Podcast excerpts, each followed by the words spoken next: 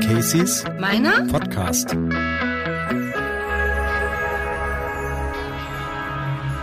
Torben, schön, Ja. dass du da bist ähm, zu, zu unserem Gespräch. Und ähm, ich glaube, da es ja ein, um den Podcast geht, dass du ein bisschen vorgibst, worüber wir reden. Das heißt, ich bitte dich auch, dich vorzustellen und du erzählst einfach das von dir, was du preisgeben möchtest, wenn du so nett bist. Okay. Sag uns ein bisschen was über dich. Ja, sehr gerne. Also, wie gesagt, ich bin der Torben, ich bin 29 Jahre alt und ähm, ich komme aus, ja, ich kann ja den Ort auch sagen, Lauenburg, das ist oben bei Hamburg, so 50 Kilometer südlich von Hamburg gelegen. Eine sehr schöne kleine Elbstadt.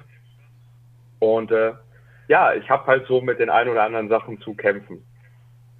Weswegen du dich auch an mich ähm, gewandt hast und jetzt mit den ein oder anderen Sachen zu kämpfen, heißt was genau? Ja, was genau? Also ich habe mich ja hauptsächlich an dich gewandt, weil ich unter einer ängstlich vermeidenden Persönlichkeitsstörung leide. Ähm, das ist vielleicht für den einen oder anderen Begriff, aber ich denke mal, würde ich jetzt einfach mal so behaupten, für die meisten nicht. Zumindest habe ich in meinem ähm, Bekannten- und Familienkreis diese Erfahrung gemacht. Mittlerweile wissen die natürlich alle davon, aber zu Anfangs konnte niemand damit was anfangen. Da hieß es dann höchstens, ja, okay, also Angststörung, was es ja auch irgendwo ist, aber es ist eben noch weit tiefgreifender. Das muss man einfach mal sagen. Ja. Und das heißt, also äh, auf meinem Kanal wird ja, rede ich ja viel über Persönlichkeitsstörungen, über, über die Störungsbilder im Allgemeinen, auch als auch im Besonderen. Und bei der ängstlich vermeidenden, also ich meine, das sagt der Begriff schon, dass man vor vielen Dingen Angst und Sorge hat, also vor allem vor sozialer Ablehnung oder aufzufallen oder unangenehm aufzufallen, nicht damit umgehen zu können, wie Menschen auf einen reagieren. Und ich sehe, dass du gerade schon so ein bisschen genickt hast. Das heißt, das ist auch so dein Thema. Oder magst du vielleicht mal erzählen, wie diese Störung dich in deinem Alltag beeinträchtigt? Ja, also das ist natürlich eine Menge, aber ich versuche das mal ganz gut zusammenzufassen. Ähm, ja, ich weiß noch nicht, vielleicht sollte ich auch erstmal erzählen, wie das Ganze angefangen hat, so ein bisschen, oder wirklich erstmal den Alltag. Nee, fang mal wirklich, wir fangen mal im Hier und Jetzt an. Wir gehen gerne gleich noch zurück, aber wie, woran hast du gemerkt, irgendwas ist, ich bin anders, irgendwas stimmt nicht, mit irgendwas komme ich nicht klar. Was war es denn?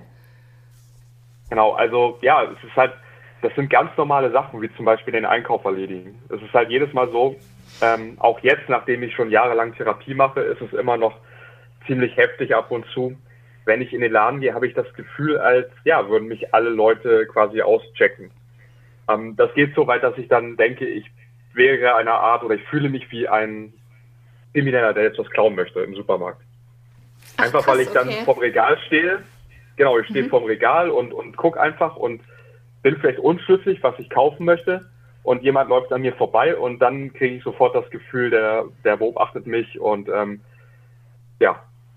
Also, das, das Also, also im Sinne von, im Sinne von, der denkt, du bist, der, der, was steht der Typ da so merkwürdig an dem Regal rum? Was stimmt nicht mit dem? Da muss ich mal gucken gehen. So. Okay. Genau. Also das Ding ist ja, ist ja was völlig Normales. Das geht ja vielen so, ne? dass man mal unschlüssig ist und erstmal gucken muss.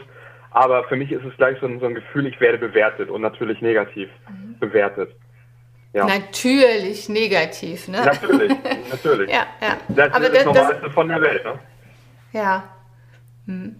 Das heißt, also, Also bei so sowas, du, ja, aber du kriegst es noch hin mit dem Einkaufen, aber es kostet dich halt eine Wahnsinnskraft wahrscheinlich. Richtig. Und ähm, Mhm. ich achte darauf, dass ich meistens erst so kurz vor Ladenschluss gehe. Weil dann am Also wenigsten das heißt, los ist. Wenn wenig Leute da sind. Ja. Okay. Mhm. Und ich sag mal jetzt, wenn, wenn man sowas denkt, oder also A, ist es ja wahnsinnig anstrengend. Ähm, und dann äh, vermute ich mal, wirst du in der Therapie auch gelernt haben, dass dein Hirn immer wieder sagt, nee, das ist nicht so, nee, das ist nicht so, komm mal klar, mach das trotzdem. Aber wenn das schon beim Einkaufen so stark ist, das, äh, das ist ja das Wesen einer Persönlichkeitsstörung, dass sie nicht situativ bedingt ist, sondern dass sie, dass sie in alle Lebensbereiche ausstrahlt. Ne? Also wenn du jetzt nur eine soziale Phobie hättest, dann wäre das da an dieser Stelle eine Angst, aber du würdest in anderen Bereichen deines Lebens normal performen können. Aber bei Persönlichkeitsstörungen ist es ja so, die sind in allen Bereichen unterwegs. Das heißt. Genau, und das macht es halt auch sehr schwer zu, zu behandeln. Also man sollte natürlich nicht den Kopf in den Sand stecken, das versuche ich auch. Aber ähm, mir wurde auch in der Therapie gleich gesagt, ähm, wir möchten da nicht mit Ihnen irgendwie, wie soll ich sagen, also wir möchten Ihnen das jetzt auch nicht schönreden, sondern es wird sehr hart werden.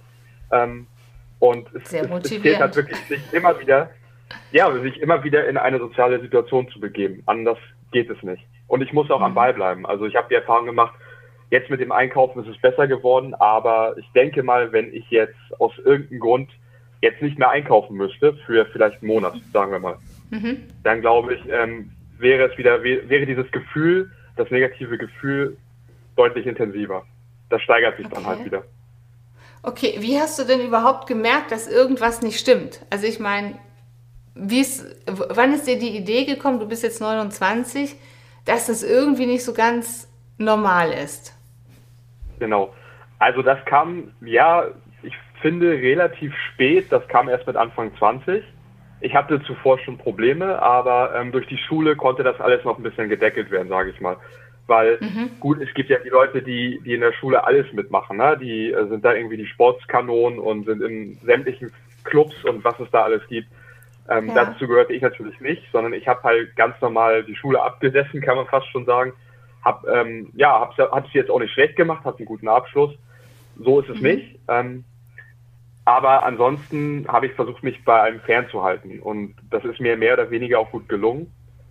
Und ähm, ja, dann, dann ging das Ganze eben so durch diese Schulzeit hindurch, bis es dann irgendwann ans Thema Praktikum ging, Schulpraktikum. Ah, okay, Und, ähm, ja.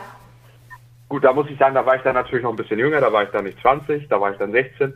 Aber da habe ich schon so langsam gemerkt, irgendwas stimmt da nicht. Weil warum fällt mir das so schwer, mir einfach ein Praktikum zu suchen und hinzugehen? Mhm. Da ging das Ganze los. Aber auch gesagt, getan, alles irgendwie durchgezogen mit Kämpfen, mit ähm, ja, Magenschmerzen, mit Übelkeit, bin ich trotzdem jeden Tag hingegangen.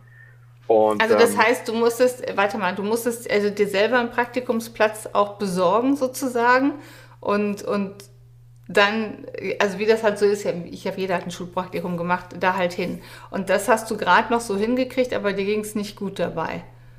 Genau. Ja, also sehr schlecht sogar. Aber ich meine, du hast ja wahrscheinlich auch Freunde oder so. Hast du mit denen drüber gesprochen? Hast du die gefragt, ey, seid ihr auch so nervös oder, oder in deiner Familie? Ja, Freunde schon, Familie klar auch, aber ich habe mit denen nie drüber gesprochen ähm, weil ich es damals noch nicht für mich nicht wirklich einordnen konnte. Ich habe gemerkt, irgendwas stimmt da nicht, so, aber ich ähm, habe mich da null mit beschäftigt zu dem Zeitpunkt. Konntest du das, das denn war, greifen? Das war das, das erste, wo ich das gemerkt habe. Ja, also die, und, und weißt du noch diese Gedanken, die du hattest? Die, also Gedanken lösen ja diesen inneren Stress aus. Also weißt du noch, welche inneren Gedanken du da hattest? Ja, also ich würde jetzt nicht so weit gehen zu sagen Todesangst, aber ähm, es ging in die Richtung. Okay. Also es war, es war so, als würde mir jemand ans Leder wollen. Aber ich wusste immer natürlich, es passiert letzten Endes nichts. Es war einfach nur sehr unangenehm und ja, das hat eben Durchfall ausgelöst. Aber heißt das, das muss ich nochmal fragen, das heißt, du hast wirklich gedacht, wenn du da jetzt hingehst in dieses Schulpraktikum, ich weiß nicht, wo hast du das gemacht? In was für einer Firma, Einrichtung? Das, das war in der Tierarztpraxis. In der Tierarztpraxis. du hast wirklich gedacht, wenn ich da hingehe, die tun mir was? Oder äh, war nee, es das Gefühl, so sondern das angefühlt? Gefühl. Also, ja. aber was waren die Gedanken? Dieses, ähm, die finden mich doof oder da, da die denken, ich, ich kann nichts oder also genau die, alles das, alles das. Ich, ich bin so in meiner, in meiner gesamten Art, wie ich halt bin, sei es das Äußere, sei es einfach mein, mein Verhalten, mhm. mein, mein Innerstes, obwohl die das natürlich auch nicht alle kannten, aber das kam alles hinzu. Das hat alles damit reingespielt. Und ich dachte einfach komplett so, ja, die denken, was will der hier eigentlich? Also so der Loser, der Typ, so wie ich, also dieses Denken, so wie ich aussehe, wie ich rede, was ich sage, das ist alles nichts wert. Genau, so wie ich halt bin, bin ich nichts wert. Okay, das ist eine harte Aussage. Ja. So wie ich bin, bin ich nichts wert. Ja, es ist hart, aber so ist es ja. Und ich sag ja, das waren dann so, da habe ich das so langsam gemerkt, mit Anfang 20, also es ging ja dann weiter, dann nach dem Schulpraktikum, klar, dann kam irgendwann der Abschluss und Ähm, dann ging es halt auch zuvor schon an die Jobsuche, da habe ich auch ganz normal Bewerbung geschrieben. Das war nicht das mhm. Ding. Irgendwann hieß es dann aber hier Vorstellungsgespräch. Ähm, und da kam die nächste Situation. Ich konnte halt nicht hingehen. Also ich habe ich hab die ganze Zeit mich quasi so mental darauf vorbereitet, aber es war eine Quälerei und ich habe es dann trotzdem nicht geschafft. Und ähm, ja, das, das war das nächste. Und dann ging es an den Führerschein. Da hatte ich dann angefangen, das konnte ich dann auch nicht mehr machen.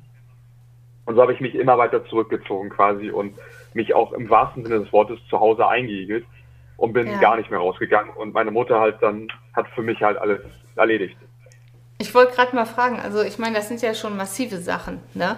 Ähm, ja. Also was, was davon, also wann haben deine Eltern gemerkt, irgendwie, da stimmt aber was nicht. Ich weiß auch nicht, ob du noch Geschwister hast oder so? Nein, also ich habe keine Geschwister. Ähm, ja, und man muss dazu sagen, meine Eltern haben davon auch mitbekommen. Also ich denke mal, dass sie sich schon früher was gedacht haben, dass da irgendwas nicht stimmt bei dem Jungen. Aber ich hatte jetzt nie so die Eltern, die da groß drauf eingegangen sind. Ähm, muss dazu sagen, es sind jetzt keine schlechten Eltern, die sich nie drum gekümmert haben um mich oder so, aber ähm, ich weiß nicht, die kannten sich halt auch null mit sowas aus und haben wahrscheinlich einfach nur gedacht, das ist eine Phase, wo der rauswächst. Und spätestens dann, wo es dann an die Jobsuche ging und wo dann eben die Absagen kamen und ich nicht hingehen konnte, da haben sie sich dann gedacht, da muss irgendwas sein. Ja. Okay, aber also das heißt, auch, ja. Genau, also haben dann auch mit mir drüber gesprochen, aber das war wirklich mehr so, zu Anfangs dachten sie halt, dass ich einfach nur faul bin und mich drücken möchte. Mhm. Ich kann mich auch noch an meinen, meinen Onkel erinnern, der dann auch noch meinte, ja, also der hat das wirklich wortwörtlich zu meiner Mutter gesagt. Also er hat nicht mit mir drüber gesprochen, aber sie hat mir das wiedergegeben, dass er zu ihr gesagt hätte als Ratschlag, ja, schmeiß den Jungen doch raus. So, dann wenn er, wenn er auf der Straße sitzt, dann wird er schon arbeiten gehen. Oh, super. Also ich meine, ja. die Idee kann man verstehen im Sinne von, wenn jemand sehr verhätschelt ist, dass er mal mit dem echten Leben konfrontiert werden soll. Aber das ist Richtig. natürlich das ist die Idee dahinter. Die ist ja vielleicht auch nachvollziehbar, aber die Handlung natürlich nicht. Weil es, aber ich sag mal, das heißt, es war einfach auch noch gar kein Bewusstsein dafür da, dass da irgendwie was Gravierenderes ist. Genau. Ja, mhm. also das so habe ich das wahrgenommen. Mhm. Und das ging das ja heißt, auch die nächsten Jahre noch. Ja. Also es ging die nächsten Jahre noch so weiter. Es ist dann halt, das Verständnis wurde dann immer größer und mittlerweile ist es da, aber das hat lange gedauert. Das hat jetzt schon so zehn Jahre gedauert. Ja. Aber das heißt, also dann erstmal, also die Schule, du hast die Dinge hingekriegt und ich weiß nicht, wenn ich es fragen darf, aber hast du eine Freundin dann auch irgendwann mal? Das ist ja auch, also Beziehungen in der Schule hat man ja irgendwann die ersten Liebeleien und sowas alles. Genau, also ja, ich hatte eine Freundin, das fing aber ein bisschen später an. Das war dann so mit, mhm. mit ja, da wurde ich dann 17, da war sie 19. Also das war meine erste Freundin. Also auch ein bisschen später, ja. Mhm. Ja, finde ich jetzt nicht so spät, aber ich finde eher viele sind jetzt sehr früh immer dran. Aber gut, aber das ging. Also das heißt, es war auch, auch so, bestimmte Sachen gingen und viele Sachen aber eben auch nicht. Aber dadurch dass es, war es vielleicht auch nicht direkt so mega auffällig. Kann es das sein? Auch dieses, naja, aber der kriegt ja die Schule irgendwie hin und der hat ja auch eine Freundin, der hat auch Freunde. Aber dieser innere genau. Kampf, den sieht man also ja von außen auch, nicht. Da sprichst du was Gutes an, weil ich ja auch weiterhin dann auch mit, mit Freunden ins Kino gegangen bin. Ich bin halt immer in den Freizeitpark gefahren. So halt, was man so macht, ne? Und dann hieß es dann auch, ja, wieso kannst du das, aber du kannst nicht arbeiten gehen. Und ähm, darüber habe ich mir natürlich auch einen Kopf gemacht und ich bin dann später auch darauf gekommen, warum es so ist. Und es ist eigentlich sehr logisch, wenn man wenn man es weiß. Und zwar ist es ja so, ähm, all, alle sozialen Situationen machen mir halt Probleme. Es gibt Sachen, die machen mir halt mehr Probleme und Sachen, die machen mir weniger Probleme. Aber ich sag mal so, wenn ich ins Kino gehe, da ist ja dann auch irgendwann der Moment, um, um Beispiel zu nennen, wo das Licht ausgeht. Wenn man sitzt im Saal, ja. man bereitet sich vor, man isst dann Popcorn, was auch immer, und dann geht das Licht aus. Und dann kann ich auch abschalten. Das ist für mich dann auch kein Problem, auch wenn Leute um mich herum sitzen. Ähm, genauso im Freizeitpark. Weil, weil die dich halt, weil die dich halt nicht wahrnehmen, ne? Weil die einfach dich nicht wahrnehmen und, und dich nicht mitkriegen. Mhm. Weil ich nicht quasi, ich fühle mich dann auch nicht. Ja, das ist natürlich Quatsch. Ich weiß auch, dass man nicht ständig irgendwie immer wie so ein ähm, Schauspieler oder so, so ein Star halt beguckt wird. Aber wie gesagt, ich, ich denke ja, dass ich halt negativ bewertet werde, aber dann in dem Moment ist es halt weg. Dann kann ich abschalten. Und mhm. ähm, im Freizeitpark zum Beispiel, das ist einfach, ich bringe einfach mal die Beispiele jetzt auch, um da Abstufung zu nennen. Im Freizeitpark ist es so, dass es auch noch erträglich ist, aber auch schon wieder ein bisschen schwieriger, weil das dann ja auch am helllichten Tage ist und ähm, ich, also ich ist es dieses, erinnern, es gab, ja, ist es dieses, da kannst du in der Masse untertauchen sozusagen. Richtig. So? Ja. Mhm. Ja. Und ähm, mhm. ich kann mich daran erinnern, denn so mein bester Kumpel, der wollte halt immer vorne fahren in der Achterbahn, der wollte immer vorne sitzen im ersten Wagen. Ich hatte auch Lust dazu, weil so, weil das auch, ich fand auch, das war einfach der beste Platz, aber ich wusste natürlich, na, wenn man dann irgendwann in die Station wieder reingefahren kommt, dann fährt man direkt auf die Leute zu und die gucken natürlich so, wann können wir ah. einsteigen. Und ähm, das war immer schwierig, das habe ich ihm auch bis heute noch nie gesagt, ja. Ähm, aber ich habe es dann einfach gemacht. So, da habe ich dann schon relativ früh gesagt, gut, da musst du dich auch überwinden. Da kommt dann auch noch so ein bisschen so, ja, ich will es jetzt nicht Gruppenzwang nennen, so krass nicht, mhm. aber natürlich, klar, der Kumpel will das gerne und da möchte man ja. dann auch sich keine Blöße geben, weil sonst kommt die Frage, warum willst du das nicht? Was ist so schlimm daran? Deswegen habe ich es gemacht. Ähm, genau, aber das war auch noch möglich und um jetzt quasi den, die, die Brücke zur Arbeit zu schlagen, zum eigentlichen Thema, ja. warum das eben für mich auch bis heute noch sehr schwierig ist, ähm, weil man da A natürlich irgendwo auch im Fokus ist. Ne? Man, man, muss abliefern, das ist klar, mhm. man hat einen gewissen Druck, der da ist. Und ähm, man muss sich auch mit den Kollegen auseinandersetzen. Gerade so die Pausen sind für mich immer eigentlich schlimmer als die eigentliche Arbeit. Aber das ja. heißt, wenn ich da mal reingehen darf, du hast einen Job, du hast es also irgendwie hingekriegt. Aktuell ja nicht mehr, aber ich hatte bis, äh, bis Februar diesen Jahres hatte ich einen Job, genau. Okay, was, was hast du denn gemacht? Also nachdem du damals erstmal die ganzen Vorstellungsgespräche gingen nicht, es hat nicht so geklappt, ähm, dann ist ja irgendwann die Erkenntnis gekommen, das ist was Ernsthafteres. Ich meine, es wird ja wahrscheinlich auch noch mal ein Weg bis zur Diagnose gewesen sein, oder? Also genau. wie lief das ab? Ja, es, ist, es, war, es war dann auch noch ein recht langer Weg. Ähm, also es ging dann eben so los. Ich habe ja dann schon gesagt gehabt, dass ich mich dann immer mehr zurückgezogen habe und dann auch nur zu Hause geblieben bin aber gleichzeitig, das ist halt auch einfach mein Wesen, bin ich jemand, der halt alles ergründen möchte. So, ich habe mich nicht damit abgefunden und einfach gesagt, ja, dann bleibe ich jetzt zu Hause rumsitzen, sondern ich wollte wissen, was ist da eigentlich mit mir los und wie es dann so ist. Dann fängt man an, im Internet zu googeln, das ist ja heutzutage mhm. alles möglich. Ne? Ja. Und ähm, habe mir viele zusammengegoogelt und ähm, immer wieder kamen dann Sachen, die passten total gut auf mich. Man muss ja auch dazu sagen, es gibt ja auch Diagnosen, die sich dann überschneiden. Andere Sachen passten gar nicht. Mhm. Und irgendwann kam ich dann wirklich auf diesen Begriff soziale Phobie, mhm. und der das Ganze schon gut zusammenfasste. Und aufgrund dessen habe ich dann irgendwann gesagt, so das war dann 2013, also ich sage das nochmal, 2009 habe ich meinen Abschluss gemacht. Ja. Und ähm, relativ Zeit, also daran an den Anschluss habe ich dann wirklich auch hier und da was versucht und bin dann bis 013 quasi nur zu Hause geblieben. Krass. Und ähm, habe mich dann informiert über alles. Und dann kam eben der Moment, wo ich sagte, jetzt muss ich was machen, jetzt gehst du mal in die Klinik. Und ähm, ja, meine Mutter hat ähm, zu dem Zeitpunkt eben, ich würde sagen, schon ein bisschen Verständnis gehabt, aber so ganz getraut hat sich dem, dem Braten sozusagen auch nicht. Es ist ja auch von mhm. außen schwer nachvollziehbar, ne? Man weiß ja, also dieses, was ist da los? Man sieht es halt nicht, ne? Richtig. Man, man sieht es nicht. Und mir wird auch oft gesagt, ähm, wenn ich, wenn ich neu in, in sozialen Situationen bin, auch mit Fremden, ja Mensch, wenn es dann irgendwann rauskommt, du wirkst ja gar nicht so. Also du wirkst mhm. ja, du kannst, du kannst reden, ähm, du kannst die Leute auch angucken, wobei ich auch dazu sagen muss, das ist mehr so, so antrainiert. Ich mag das eigentlich eher nicht. Mhm. Und ähm, bis, bis auch wirklich die engsten Verwandte, so Freunde, ist es eigentlich für mich sonst sehr unangenehm, das zu tun. Okay. Und ähm, genau, ich habe eigentlich Aber, meistens eher. Genau. Dann, ja. Lass uns da nochmal eben hingehen. Also du hast irgendwann gemerkt, das haut nicht hin. Dann bist du zum Arzt gegangen und dann ist ja irgendwann muss ja diese Diagnose gestellt worden sein. Über du hast gesagt soziale Phobie und dann irgendein Arzt oder eine Ärztin hat es aber aber dann gepackt gekriegt sozusagen. Und wie ging es dann genau, weiter? Genau, das, war wie gesagt ein langer Weg. Also 013 bin ich in die Klinik mhm. und ähm, bin dann aber noch am, ne, am selben Tag nicht, sondern am nächsten Tag bin ich dann wieder nach Hause. Ähm, das gab auch ziemlich viel Ärger, weil man muss dazu sagen, damals hatte meine Mutter einen neuen Freund kennengelernt, also die kannten sich mhm. gerade mal ein Jahr. Und für ihn ist es auch bis heute noch sehr schwer, damit klarzukommen, was mhm. ich auch irgendwo verstehen kann. Und okay. ähm, er hatte sich extra freigenommen an dem Tag, um mich dann hinzufahren zur Klinik.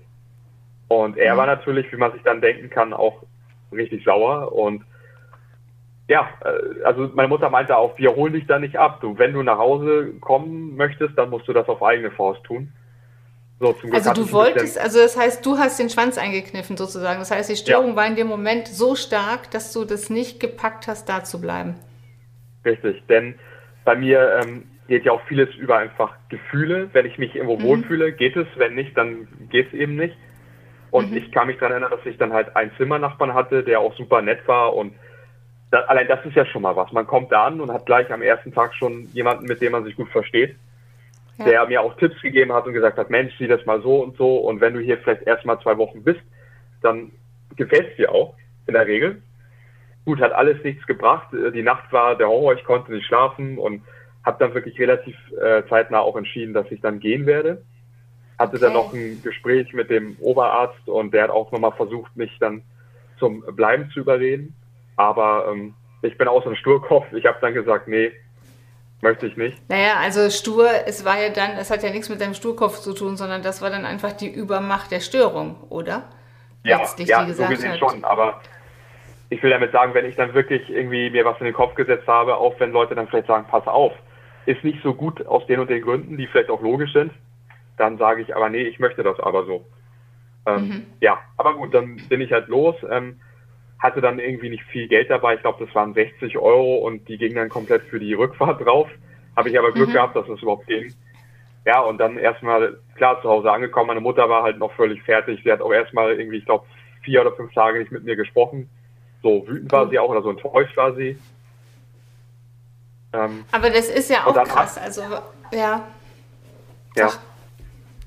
Achso, ja, genau. Und dann habe ich versucht, mich ja, wie soll ich sagen, also ich habe mir dann eingeredet, ich schaffe das auch so.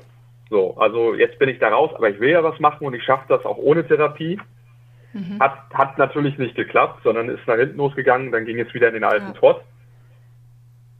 Bis dann wirklich dann im gleichen Jahr, also noch relativ früh im Sommer, meine Mutter dann ähm, gesagt hat, das geht so nicht weiter, wir müssen jetzt jemanden uns zur Hilfe holen und es gibt da, gibt ja ambulante Dienste, die gibt es, glaube ich, in ganz mhm. Deutschland. Ja. Und ähm, genau, da hat sie dann angerufen hier beim örtlichen ambulanten Dienst und da kam dann auch jemand vorbei und der hat mich dann sozusagen begutachtet und hat gemeint, ja, da müssen wir Ihnen helfen, das geht so nicht. Und dann habe ich eine Betreuerin an die Seite bekommen, aber keine mhm. gesetzliche, sondern halt ambulant. Mhm. Und ja, dann ging das Ganze so richtig los. Die hat sich dann quasi gekümmert, mit mir zusammen eine Wohnung zu finden, zu Hause auszuziehen, dass ich auch einfach ah. selbstständiger werde. Ja, also sozusagen, ja. dass die Umstände ähm, deine Störung in die Pflicht genommen haben, was ja auch bei, bei diesen ganzen Verhaltenstherapien letztlich bei, bei Persönlichkeitsstörungen ja auch die Idee ist, dass man über das Verhalten umlernt und dafür auch genau. Umstände schafft, die einem eigentlich gar keine andere Wahl lassen. Und es fühlt sich wahnsinnig scheiße an und wahrscheinlich auch stark nach Kontrollverlust und das ist der einzige Weg, ne? Richtig. Und mhm. ja, und darauf folgte dann so eine Art Phase erstmal zu gucken, weil ich ja dann in meiner eigenen Wohnung war, völlig alleine. Kommst du da überhaupt klar? Geht das alles so? Gut, da habe ich mich dann ganz gut bewährt und dann ging es ein Jahr später, also 014, darum, wirklich mal so das Thema Job aufzugreifen. Okay. Dazu muss ich auch vielleicht nochmal sagen, ich habe dann, in, in dem Ganzen habe ich dann auch schon eine Therapie gehabt, einen Therapeuten und ähm, mit dem habe ich dann natürlich auch viel drüber gesprochen. Und also das heißt, ambulant aber, ging das dann? Genau, das ging. Also ambulant der kam aber, mhm. richtig, der kam aber nie so auf die Diagnose. Ich hatte dann sogar ein sehr schlechtes Erlebnis ähm, mit einem Therapeuten, der mir sogar unterstellt hat, dass ich simulieren würde. Der hat mir das aber nie so ins, ins Gesicht gesagt, sondern das habe ich durch einen Kollegen erfahren. Der darf ja eigentlich Ach, auch nicht drüber scheiße. reden, aber ja. Ja gut, das ist ja eh relativ anonym, aber das ist natürlich auch super blöd, ja. Richtig. Okay. Und ähm, mhm. genau, und dann habe ich eben, dann ging es 2014 auch um das Thema Jobsuche. Und da habe ich dann ein Praktikum angefangen in einer Lackiererei. Mhm. Bin da aber auch nach drei Tagen wieder raus. Dazu muss ich aber sagen, gut, klar, die Ängste waren da, das ist normal. Aber ähm, das ganze Umfeld hat es mir dann als eh sehr sensiblen, ängstlichen Menschen nicht gerade leicht gemacht, dort zu bleiben. Ja, das ist natürlich auch, da muss man natürlich auch sagen, das ist es halt, ne? Die Welt nimmt da nicht so viel Rücksicht drauf. Also ich sag mal, das, das ist ja oft das, das ja, Problem oder die Herausforderung von Menschen, die ein bisschen sensibler sind. Und bei dir ist es ja, das muss man auch nochmal sagen, eine Störungssensibilität. Das ist ja mit dem normalen Maß an Sensibilität nicht mehr zu, zu fassen. Ähm, da nimmt genau. die Welt keine Rücksicht drauf. Und das kann man weder der einen noch der anderen Seite, glaube ich, vorwerfen, auch wenn ich weiß, dass das viele machen. Die sagen, die Welt muss Rücksicht drauf nehmen, aber es ist halt eben dieses, wir haben so ein, so ein funktionales Maß und im Arbeitsalltag ähm, fällt das vielleicht hinten rüber. Und dann kann es natürlich sein, dass du da auch noch zusätzlich in einem etwas raueren Umfeld warst. Also das könnte ich mir jetzt vorstellen, äh, wo er einfach mal gesagt hat, was hat der denn für ein Problem? Komm mal klar. So. Hm. Ja, also es war, hm. es war sehr rau. Also es war, ich will jetzt da auch keine Details nennen, das, das glaube ich nee. wäre auch nicht so gut, aber ich kann halt nur dazu sagen, ein Beispiel kann ich bringen.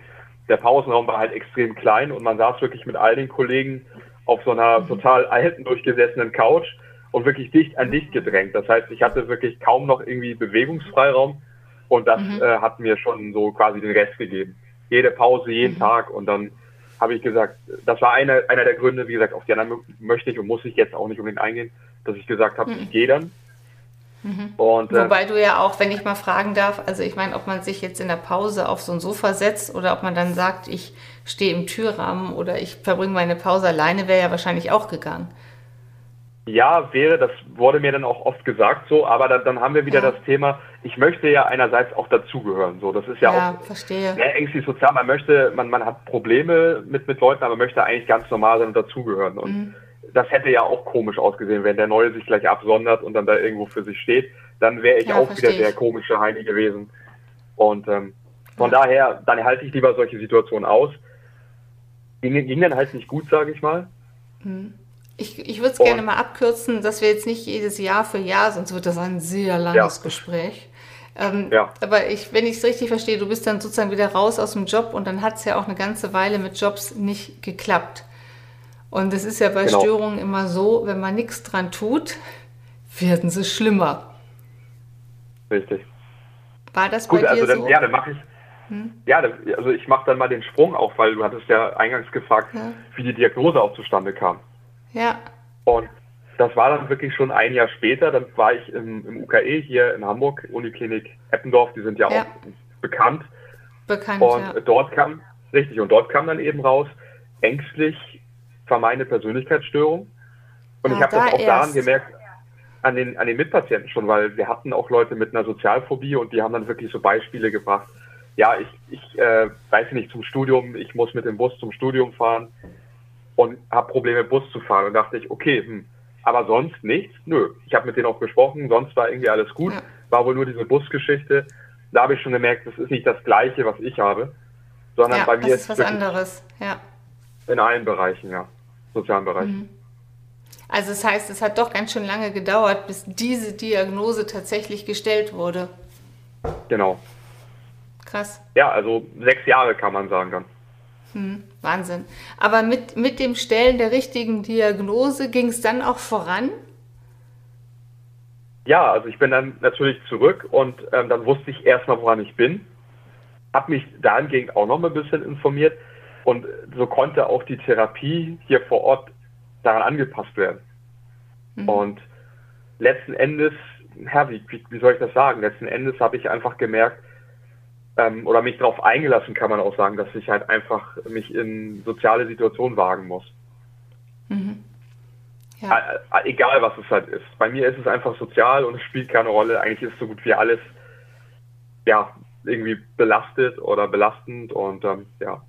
Wie bereitest du dich darauf vor? Ich kann mir vorstellen, es gibt ja viele Menschen mit dieser Störung und es gibt ja, ich sag mal so, verschiedene Schwierigkeitsgrade. Also, dass man sich auch nicht überfordert, weil du hast es ja auch gemerkt in deinem Leben, wenn du dich überforderst, dann macht die Störung, du machst zu letztlich und bist, haust genau. ab, Flucht. Das ist ja ängstlich vermeidend, sagt der Begriff ja schon. Und jedes Mal, wenn du vermeidest, wird diese Sache ja schlimmer, weil man innerlich der Angst ja recht gibt. Ja, das war so schlimm, ich musste vermeiden. Ne, das, ist ja, das ist ja dieser Teufelskreis. Das heißt, dass man genau das nicht tun darf. Um das zu vermeiden, dass man vermeidet, heißt es aber ja eigentlich, ich sag mal, sich so Aufgaben in so einer Schwierigkeitshierarchie zu suchen. Und das, ich vermute, dass du das in der Therapie auch machst oder gemacht hast. Also was waren ja, so typische Ta ja?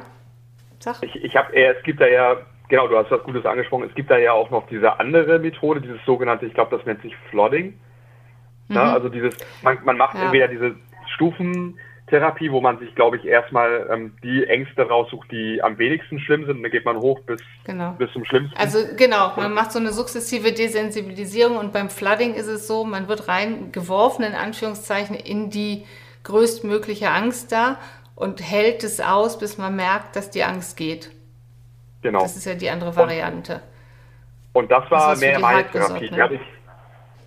Genau, das war mehr meine Therapie. Die habe ich aber auch bewusst selber gewählt. Also das war keine Vorgabe, mhm. sondern dafür habe ich mich entschieden, weil das Ding ist so, ich habe das Gefühl, wenn ich dann ähm, diese Stufenpyramide, sage ich mal, machen würde, mhm. dann würde das Ganze einfach irgendwie länger dauern. Ob das jetzt wirklich so ist. Ah, du, also es war nach dem Motto, ich, also ich bin auch der Flooding-Typ, so nur die Harten kommen in den Garten, aber das ist natürlich schon auch emotional sehr, sehr fordernd. Ja. ja. Das heißt, du, du, hast sozusagen dir deine Angstsituation gesucht, wie mit diesem Einkaufen ähm, zur, zur Haupteinkaufszeit und hast gesagt, und jetzt mache ich das und jetzt setze ich mich dem aus.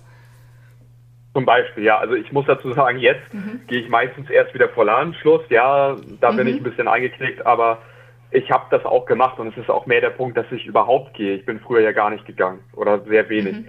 Und jetzt gehe ich regelmäßig. Auch weil ich muss. Mhm. Ich hätte zwar sonst auch eine Hilfe, aber die nehme ich auch bewusst nicht mehr in Anspruch. Also ich habe auch okay. zu früher hat es hat es die ähm, ambulante Therapeutin übernommen. Dann hat es eine Zeit lang mein Stiefvater mit mir zusammen gemacht und ähm, der ist jetzt auch quasi nicht mehr vor Ort, der ist weggezogen und von daher ist es mehr oder weniger auch so ein bisschen mein, meine Sache, dass ich sagen muss, okay, jetzt machst du es einfach und ich finde es auch gut so. Ich habe mich da auch bewusst ähm, zu entschieden Hast du noch ja. andere Sachen, wo du das merkst, wo es dich wirklich Überwindung kostet? Du hast eben gesagt, bis Februar hattest du einen Job. Also das heißt, du hast dazwischen auch irgendwann wieder geschafft, in Arbeit zu kommen oder in Ausbildung. Weiß ich jetzt nicht, sag mal. Genau. Also es war Arbeit. Wie gesagt, aus, eine Ausbildung, mhm. das ist immer noch mein großes Ziel. So, jetzt auch kurzfristig. Ich will da jetzt nicht mehr mhm. zu lange mit warten. Aber mhm. ja, ich war dann in Arbeit und bin dann da über einen Nebenjob reingekommen. Mhm. Und das heißt, da hast du es aber auch geschafft. Ja, da habe ich es dann geschafft. Okay. Auch nicht einfach. Ich hatte auch Tage, gebe ich zu, wo ich dann wirklich psychisch sehr unten war und dann auch aufgrund dessen krankgeschrieben war. Ähm, ah, okay. Habe dann auch Kopfschmerzen bekommen und ähm, ja, das, das war eben nicht sehr einfach. Und ähm, aber ich habe es halt durchgezogen, bis es dann irgendwann auch aufgrund aber auch anderer Gegebenheiten nicht mehr nicht mehr möglich war. Und ähm, ja. Hm, okay. Vielleicht gehen wir noch mal in andere Lebensbereiche. Also ich meine, du bist ein junger Mann in Saft und Kraft. Die Zuhörer sehen das nicht, aber du siehst jetzt nicht ganz scheiße aus, ja? Also Danke, ne? immerhin. So, ja, ne? Also der, ich meine, was ist mit Beziehungen? Was ist mit Liebe? Ja, also genau, das ist auch ein großes Thema, ähm, woran ich auch noch sehr viel zu arbeiten habe. Denn was für mich kein Problem darstellt, was mich auch sehr wundert, was ich früher nie gedacht hätte, ist, dass ich problemlos, sage ich mal, ähm, ja, rein platonische Beziehungen oder Geschichten eingehen kann. Ne? Auch wenn es ums mhm. Thema Sex geht, das ist für mich jetzt kein Problem. Aber wenn es um ja, tiefere Sachen geht, dann äh, sieht es schon anders aus. Weil dann also auch wieder meine Störung einfach ja. ja, also dann geht es, bei Sex ist es ja, ich sag mal, eine rein körperliche Geschichte oder oberflächliche Gefühle, aber bei Liebe, da ist es ja wieder, wie bewertet mich der andere? Bin ich wertvoll genug, um geliebt zu werden? Das sind ja dann wieder diese inneren Sätze, ne? Und die Störung Richtig. schreit natürlich, nein, das bist du nicht. Und dann dem anderen ja. zu glauben, das bin ich doch. Hm? Und es ist auch, es ist auch einfach Bindungsangst. Ne? Es ist einfach mhm. Bindungsangst, sich auch an jemanden, weil gerade für, sage ich mal, Leute, die, die unter dieser Persönlichkeitsstörung leiden, die möchten irgendwo dazugehören, aber haben dann auch wieder ein Problem, die fühlen sich sehr schnell vereinnahmt. Ohne das mhm. jetzt böse zu meinen, aber man fühlt sich einfach vereinnahmt. Also mir geht es dann so. Und ich habe das Gefühl, ich kann jetzt ja. irgendwie ja meinen Freiraum nicht mehr leben. Also das wäre für mich deswegen auch überhaupt nicht möglich, zum aktuellen Zeitpunkt mit einer Frau zusammenzuziehen. Das ja. Äh, ging Weil man, glaube ich, dann nochmal sagen muss, dieses Gefühl, vereinnahmt zu werden, kommt, und korrigiere mich, wenn ich das falsch sage, aber kommt meinem Verständnis nach natürlich auch daher, dass man so schlecht im Grenzen setzen ist mit dieser Störung. Also ich Richtig. kann keine Grenzen setzen, ich kann nicht rechtzeitig signalisieren, das ist mir zu nah und dadurch zwingt mich die Störung in eine Situation, in der es mir eigentlich zu eng ist und der andere weiß gar nichts davon, weil man halt nicht, also selber sagen kann, nee, heute will ich mal einen Tag für mich haben oder heute mal nicht oder mach mal alleine. Das geht halt dann ja. einfach nicht. Mhm. So, so, so, also so sieht es einfach aus und es ist, es ist auch, ähm, ich habe mir dadurch auch schon viel kaputt gemacht. Ne? Das war mir damals nicht bewusst. Ich habe das nie mit Absicht gemacht. Es ist mhm. einfach so passiert. Also ähm, auch mit, mit Freunden muss ich dazu sagen, es ist immer so ein, so ein Ding, ja, obwohl es meine Freunde sind und dadurch, dass sie ja auch sich mit mir abgeben, sage ich mal, ist, sollte das ja schon Zeichen genug sein, dass sie mich so mögen, wie ich bin. Ne? Über die Jahre mhm. auch. Trotzdem denke ich immer wieder, hm, könnten die mich nicht vielleicht irgendwie komisch finden. Mhm. So. Oder ist es nicht auch so, so ein bisschen so eine Mitleidsgeschichte? Ja. Dass sie mit dir befreundet sind. Richtig. Ja. Das denke ich manchmal manchen Freunden auch von mir. Warum sind die eigentlich mit mir befreundet?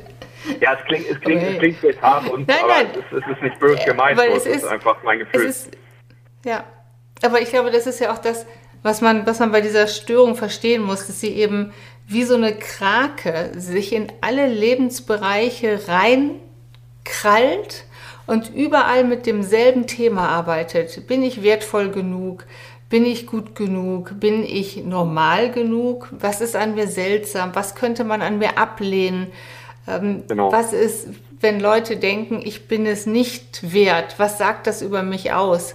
Also das ist ja das Schlimme an dieser Störung, dass man auf der einen Seite ist sie extrem ich-bezogen, weil sie immer alles scannt, so alle, das hat alles was mit mir zu tun, was hier gesagt, getan wird, die Leute, wie du das vorhin gesagt hast, in dem Laden, aber eben nicht aus einem egozentrischen Motiv heraus, sondern aus einem Angstmotiv heraus.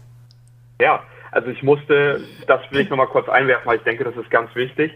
Ich musste auch erstmal lernen, was mir auch heute schwerfällt, aber was ich einsehen kann mittlerweile, dass ich das eben auf mich auch beziehe. Ich habe ja früher dann immer, wenn ich dann gefragt wurde, ja, und ähm, warum ist das so, warum nimmst du das so wahr, dann habe ich immer gedacht, ja, ich habe immer gesagt, die Leute, die Leute machen das, die Leute beobachten mich, die Leute finden mich komisch, aber eigentlich ja. ist es ja, kommt es ja von mir, ich denke das. Ja.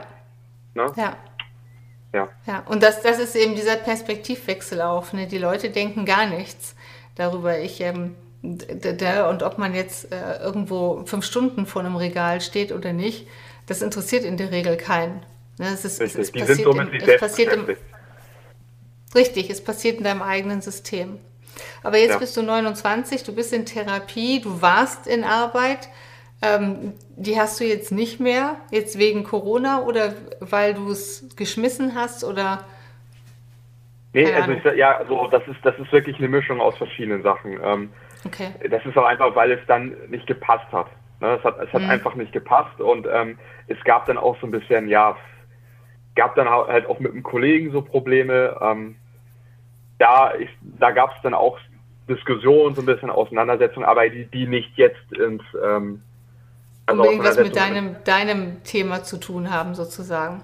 Aber Richtig, du hast vorhin genau. gesagt, du hast ja in der Therapie, du hast ja gesagt, du wählst die Flooding-Methode, also dieses Fluten, das sich Aussetzen von angstbesetzten Situationen. Kannst ja. du da noch so mal ein, zwei Beispiele nennen, dass sich das auch Zuhörer und Hörerinnen vorstellen können? Genau, also das, das ist zum Beispiel die Sache, wo ich eben schon drüber gesprochen habe, mit, mit der Intimität, mit dem Sex zum Beispiel. Ähm, okay. Wie gesagt, ich hatte ja dann auch lange Zeit auch davor große, große Angst, klar, mhm. aber irgendwann ist auch das erste Mal und das ist das, wo ich diese Methode gewählt habe, wo ich dann wirklich gesagt habe, jetzt habe ich die Chance so, dann habe ich eine Frau kennengelernt und jetzt versuchst du es einfach und ähm, das hat dann auch geklappt. Mhm. Und seitdem, ähm, ja, das habe ich dann noch zwei, drei Mal, weitere Male gemacht und seitdem habe ich halt gemerkt, dass das für mich kein Problem ist. Und ähm, ich bin auch jemand, was ja auch nicht jeder kann, was ich auch verstehe, der sich sehr schnell darauf einlassen kann, der einfach eine mhm. Person rein äußerlich attraktiv findet und dann kann er schon, ähm, ja, kann er sich dafür öffnen. Das, ich glaube, du, wenn es um Sex geht, da werden die meisten Männer, wenn welche zuhören, jetzt sagen, Ach doch, das kann ich schon auch. Ja, das, okay, okay. Wahrscheinlich, ja. Ich, und ich, ich, will die jetzt nicht alle, ich will sie jetzt nicht alle über einen Kamm scheren. Aber ich glaube, das Thema unverbindlicher Sex ist tendenziell bei Männern eher easier als bei Frauen. Aber nicht, dass ich jetzt böse Zuschriften kriege und sage, Casey, du hast keine Ahnung. Ne? Aber das ist, okay, also das heißt, das mit dem Einkaufen, Sex ähm, in anderen Lebensbereichen auch, das heißt, es geht immer wieder darum, um diese Konfrontation. Hat denn deine Familie dann irgendwann auch den Dreh gekriegt zu verstehen, was Sache ist und auch in den Support, also in, der, in, das, in den ehrlichen Support zu gehen, also jetzt nicht wie dein Onkel sitzt den Jungen auf die Straße und sehen, wie er klarkommt, so, sondern dass sich das da auch nochmal gedreht hat? Oder hast du auch nochmal anders gefragt, mit deiner Familie auch irgendwann mal drüber gesprochen, wo kommt es denn her? Also wieso habe ich diese Störung entwickelt? Ja, also dazu gibt, da gibt es auch so, ja, so gewisse theoretische Ansätze, sage ich mal. Also meine, meine Mutter, irgendwann, wie gesagt, sie hat es mittlerweile verstanden. Also wir reden mhm. viel drüber und sie sagt auch, ja, wenn du, wenn du Hilfe brauchst, kannst du mal zu mir kommen. Also da habe ich auch wirklich Rückhalt, das finde ich gut, finde ich super. Und ähm, ihr, ihr Freund, wie gesagt, der tut sich immer noch ein bisschen schwer damit, aber er hat mich auch schon mittlerweile besser, ja, wie soll ich sagen, ähm, also er versteht mich besser. Ne? Er ist da immer okay. noch ein bisschen zurückhaltend, aber okay, gut, das mhm. sei ihm auch gelassen aber er ist auch zumindest offen dafür und wir reden auch mal drüber. Ähm, und naja, irgendwann kam eben das Thema auf, das fand ich dann auch total spannend, darüber her? zu reden. Ja. Wo kommt, genau, wo kommt's her? Ja, meine Mutter hat einfach mal erzählt, dass ihr, ihr Vater, also mein Opa, dass der früher auch mal so eine Phase hatte, so eine zwanghafte Phase, was bei mir, muss ich dazu sagen, auch noch mit reinkommt. Hm. Okay. Aber auch das auch zwanghaft, Zwänge und zwanghaftes Verhalten sind ja auch Angstregulierungswege der Psyche. Genau. Also es passt, das ist ja alles so Hand in Hand. Alles das Thema Angst, ja. Ja. Und das heißt, dein Opa ja, hatte so, erzähl weiter. Mhm. Genau, der hatte früher dann auch so, so Ticks, sage ich mal, dass der einfach die Straßenseite immer gewechselt. Der ist, mhm. der ist halt hin und her, so von einem Bürgersteig auf die mhm. andere und Seite und sie wusste auch natürlich damals als Kind nicht, was, was macht er da, warum macht er das und mhm zu der Zeit, das waren dann die, die 60er, 70er Jahre, da hat man auch noch nicht so drüber gesprochen. Das mhm. war wahrscheinlich einfach nur skurril und, und gut war, keine Ahnung. Ähm, ja. Und dann ging es so weiter. Dann musste bei dem alles auf Kante liegen. Die Stifte mussten zu Hause immer ah. auf Kante liegen. Der hat sogar die Gardinen zurecht gerupft, kann man sagen, dass die Kante auf Kante hingen, alles Mögliche. Ja. ja. Hast, hast du deinen Opa denn noch kennengelernt? Also kennst du ja. ihn oder hast. Ja. Okay. Also, also das, das heißt, Ding da gibt es so eine familiäre Disposition zum Thema Angst.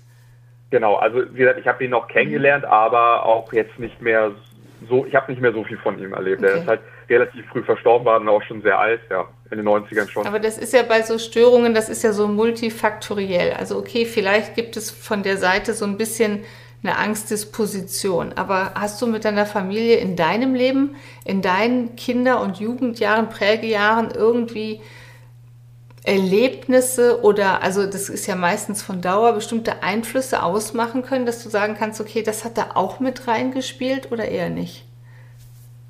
Boah, schwierig. Nee, da kann ich das eher nicht sagen. Mhm. Hast du noch Geschwister? Nein.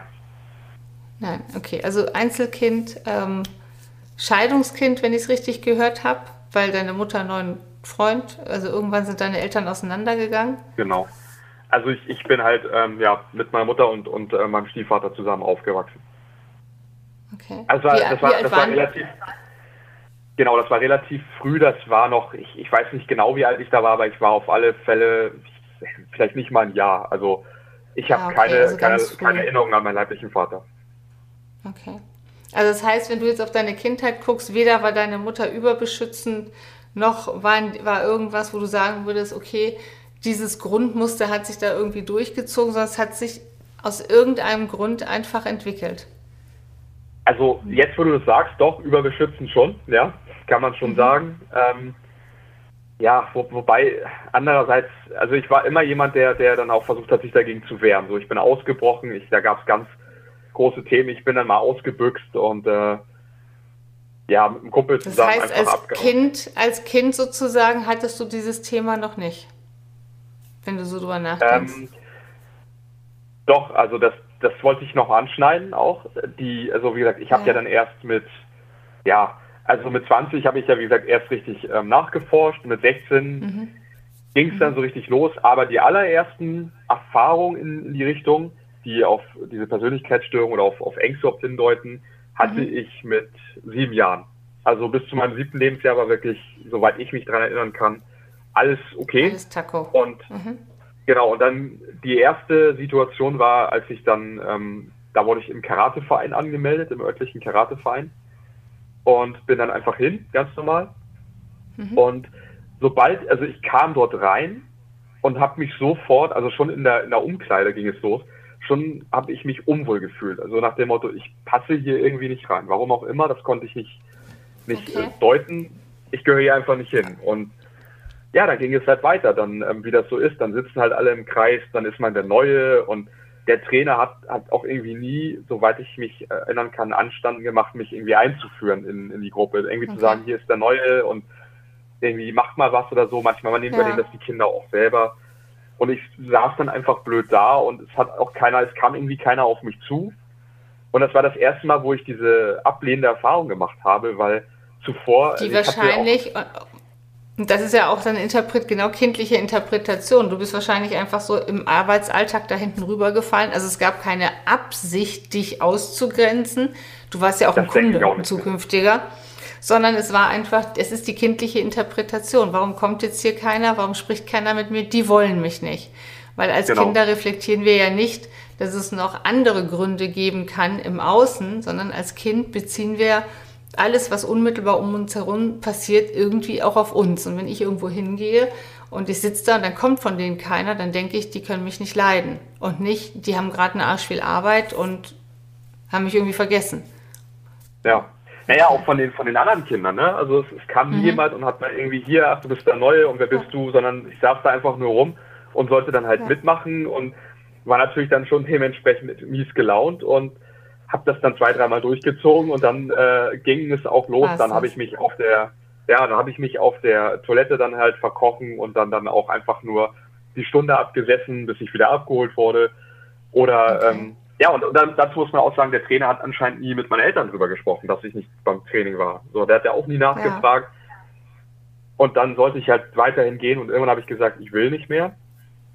Und ähm, ich, ich kann mich noch erinnern, das war das letzte Mal halt, da bin ich mit dem Fahrrad losgefahren und auf der Hälfte des Weges bin ich einfach umgedreht und dann gab es zu Hause richtig Ärger, aber das ist das, was ich meinte. Wenn, ich habe dann auch wirklich. Aber da merkst du schon, dass sich das Verhalten und ich sag mal, wenn man sieben Jahre alt ist, dann wird so eine Störung noch nicht diagnostiziert und nichts. Aber das, da, dass dieses Verhaltensmuster von ich entziehe mich dem, anstatt in die Situation zu gehen und das zu klären oder zu wachsen, sondern ist das Mittel der Wahl ist Flucht. Und wenn sich das manifestiert, dann wird es halt später im Leben schwierig, weil wir eben nicht immer weglaufen können. Ja. ja.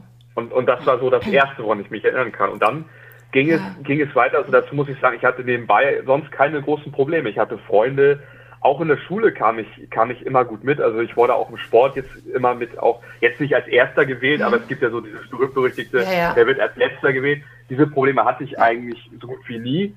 Ähm, ich habe auch im Sport immer gut mitgemacht, das hat mir Spaß gemacht, bis auf Fußball, aber das ist ja einfach eine, persönliche Einstellung, ob man das mag. Ich wollte gerade sagen, das hast du am Anfang ja schon gesagt, dass es dann eigentlich alles so normal lief und es ist ja das Blöde an diesen Störungen, dass man nicht so genau weiß, wo, wie, was kriegt man es gegriffen, was waren eigentlich Auslöser. Und ich glaube, am Ende des Tages ist, die, ist der Gedanke nach den Auslösern vielleicht auch sekundär und wichtiger ist ja, wie du im Hier und Jetzt und für die Zukunft klarkommst. Genau. Was ist denn, wenn ich da mal hinspringen darf? Was für den hast du denn für die Zukunft? Nochmal, das habe ich jetzt nicht verstanden. Also, wenn ich da mal hinspringen darf, welche Ideen ja. hast du denn für die Zukunft? Wo soll es denn hingehen? Also, ja, das, das sind große Ideen, sage ich mal. Also, mein, mein Traum wäre ja, ähm, ja, was in Richtung Schauspiel zu machen. Okay, das ist ja dann so richtig exponiert. Genau, das ist, das ist äh, das ist volle Programm, aber dazu muss ich auch sagen, dass ich das halt auch schon seit frühester Kindheit halt machen möchte. Das war schon immer ein Traum von mir, mhm. so und Ähm, das ist jetzt ja erstmal nichts, womit man sein, seine alltäglichen Brötchen verdienen kann. Das schaffen die wenigsten. Aber ja. ähm, es, ist, es ist auf lange Sicht gesehen, es ist halt mein Traum und ähm, ja, da möchte ich mich halt hinterklemmen. Okay, wenn du, wenn du das sagst, dann nehme ich dich jetzt nochmal eben in die Pflicht. Du sagst, ich möchte mich dahinter klemmen, Störung hin oder her. Was konkret tust du denn, um, um ja, dem näher zu kommen? Genau, also jetzt aktuell, glaube ich, bin ich da noch längst nicht so weit, dass ich in diese Richtung gehen kann.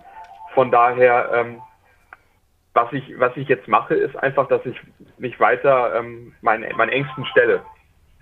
Mhm. Okay. Und das bedeutet auch erstmal eine. Ja? Wenn du, wenn du, wenn du sagst, jetzt gerade gesagt, dass ich mich weiter in meinen Ängsten stelle, ähm, das, das, bringt mich so ein bisschen in die Richtung, als wir das Vorgespräch geführt haben, uns kennengelernt haben, hast du gesagt, du willst, du willst dieses Gespräch auch machen, weil du anderen eine Idee und eine Hilfestellung geben möchtest und du möchtest, dass andere auch wissen, sie sind nicht allein damit. Richtig. Das, wenn du jetzt also an andere denkst, mit. Mhm. Erstmal überhaupt auch durch, durch die Beispiele, die ich jetzt hier zum Beispiel unter anderem schon gebracht habe, mhm. einfach zu zeigen, dass es einfach geht, auch nach all den Jahren, in denen wirklich quasi auch nicht viel passiert ist. Ne? Ich habe mich mhm. wirklich zu Hause eingeegelt, ich habe wirklich gar nichts gemacht, außer dass ich mit meinem besten Kumpel mal hin und wieder irgendwo hingefahren bin, sonst gar nichts. Und dass das einfach geht, dass, dass man sich so weit rauswagen kann schon mal. Ja, also das heißt Mut machen, dass es einen Weg gibt und, und dass ja. man, dass man, okay. Und vielleicht auch einfach, das, das mag jetzt vielleicht für den einen oder anderen, je nachdem in welcher Phase der sich noch befindet, vielleicht auch ein bisschen platt klingen, aber das ist das, was, was mir immer geholfen hat, einfach daran zu glauben, dass es, dass es wird, so einfach, weil ich, das, die Alternative ist ja einfach, man bleibt zu Hause sitzen und verkümmert. Eine andere ja. Alternative gibt es, ne? das oder man macht was und letzten Endes wirklich, man, man muss es einfach tun. Es ist wirklich dieser Spruch, den man immer wieder ganz oft auch bei Motivationstrainern hört, man muss es einfach tun. Und ähm, ja, und wenn, selbst wenn man mal nicht die Motivation hat, dann muss man es halt einfach mit Disziplin machen. Und ja. ja. Ich finde es, ich es schön, dass du das sagst und nicht ich, weil ich sage es ja immer in allen Videos, man muss ins Tun kommen, man muss ins Tun kommen, egal was die inneren Ängste schreien. Und ich weiß, dass das eine Riesenüberwindung ist. Und ja. das ist eben, der, der Weg gegen die Angst führt halt durch die Angst. Und das ist auch deine Erfahrung, wenn ich das richtig sehe, dich nicken. Ja. Richtig, der, der Weg ist das Ziel, kann man auch sagen. Also es ist dann einfach, ja. ich, ich bin bei Weitem da nicht, da, da noch längst nicht irgendwie, dass ich sagen kann, ich bin perfekt oder so, nur weil ich jetzt diesen Spruch mhm. gebracht habe. Ich habe auch noch Tage, wo so gut wie nichts geht, wo ich äh, wirklich mich sehr schwer tue, überhaupt aufzustehen oder morgens mhm. rechtzeitig aufstehen zu können. So, ich mache mir dann irgendwie einen Plan, ich will, sage ich mal, um sieben aufstehen und dann wird daraus nachher zwei oder drei. Dann gut, dann ist das so. Das mhm. ist natürlich klar, wenn ich wieder ins Arbeitsleben einsteigen möchte, geht das natürlich so nicht, das ist klar. Aber ähm, ich will damit einfach nur sagen, trotz dessen, dass ich so weit gekommen bin, habe ich auch noch meine Tage, wo mhm. nichts geht. Das heißt aber nicht, dass man Bist nicht äh, am Ball bleiben kann. Ja. Bist du denn akut auch noch in Therapie oder wirst du noch begleitet? Also ich habe jetzt, Mensch, wie, wie, nennt sich das? Also ich bin aktuell jetzt nicht mehr akut in Therapie, aber es gibt ja, glaube ich, mhm. diese, da, da wirst du dich besser auskennen. Ich habe jetzt den Begriff nicht drauf, man, dass man irgendwie ein oder zweimal im Jahr kann man einen Termin wahrnehmen, auch mhm. wenn man nicht in, okay. Wie, ja. so, wie so eine Art Supervision, also dass du noch mal, dass du sozusagen punktuell dir dann nochmal Unterstützung holen kannst. Richtig, genau. Aber ich war jetzt durchgängig bis November letzten Jahres in Therapie. Ja. Mhm. Und du hast auch gemerkt, dass durch die Therapie eine Verbesserung eintritt, grundsätzlich. Also ist es, würdest du Menschen, ich frage mal andersrum offener, würdest du Menschen ermutigen, in Therapie zu gehen? Ja, auf alle Fälle. Also ich denke, ich denke mal, ohne Therapie wäre ich nicht da, wo ich jetzt bin. Ganz klar. Mhm. Also es sind ja auch, es gehören einfach mehrere Seiten dazu. Ne? Es, es gehört auch meine ambulante Betreuung dazu, aber auch ohne, wenn ich jetzt nicht von mir aus sagen würde, ich mache es einfach, dann mhm. äh, können die reden und einem Wege auch zeigen, wie sie wollen, dann äh, passiert nichts, das ist klar. Das ist eine Mischung aus okay. allem. Ja. Ich finde, das ist, ich finde, also mich freut es, dass du das nochmal so sagst, weil es gibt ja oft Menschen, die auch sagen, ach, bringt sowieso nichts Therapie. Und ich glaube, man muss sich auch klar machen, gerade bei der ängstlich Vermeidenden, dass dann auch die Ängste reden. Weil die wollen natürlich nicht in Therapie. Ne? Die sagen, nee, nee, nee, nee, nee, ich nicht. Mhm. Und äh, weil die die Macht behalten wollen auf eine Art, wenn ich so sagen kann. Ja. Richtig. Gibt es noch was, was dir sehr wichtig ist, was du sagen möchtest? Uh, also ich habe ich hab eigentlich so das Wichtigste, also auch nochmal als, als Abschluss vielleicht, das habe ich ja vorhin schon gesagt. Da, mhm. ähm, ich, kann, ich kann einfach immer nur sagen, am Ball bleiben, auch wenn man so Tage hat, wo man denkt, es geht gar nichts mehr, einfach weitermachen. Und, mhm. oder vielleicht auch, was ich vielleicht noch sagen kann, also ich habe auch schon mit, mit Selbstmordgedanken zu kämpfen gehabt und was mir da mal geholfen hat, ist einfach auch das zu akzeptieren. Es gibt ja dann auch Leute, die sagen, ach Mensch, äh, das, das darf ich nicht denken, das geht nicht. Ne? Natürlich darf man es denken, man muss sich nur rechtzeitig Hilfe holen, dass man es nicht tut. Genau, das, das, das ist, natürlich Punkt. klar, aber, hm. aber was ich eben sagen will, ist einfach, ähm, man, man darf das, man darf ruhig so denken, so ist es nicht. Das ist okay, so zu denken und ähm, man mhm. sollte aber auch einfach wissen, dass es wieder vorbeigeht oder vorbeigehen kann. Ne? Man muss sich, wenn man wirklich jetzt genau. sagt, ich will mich umbringen, dann ähm, ja. Also wenn das jemand jetzt hört, hier bitte akute Suizidalität heißt immer, sich sofort Hilfe suchen, sofort jemandem anvertrauen, dass man nicht damit allein ist. Und diese Suizidgedanken kommen auch aus der Angst und dieser kompletten Überforderung heraus. Und man kann sich genau. jederzeit, sind Menschen da, die einem durch diese Überforderung hindurch helfen. Ich glaube, sowas dann bei dir auch, wenn ich es jetzt richtig verstehe. Ja. Dass das richtig. eine Momentaufnahme eben ist. Okay. Genau. Okay. Und ja, einfach, einfach auch, dass es, dass es, dass man sich nicht dafür verurteilt, dass man so denkt oder dass man so ist, wie man mhm. ist. Ja. Mhm.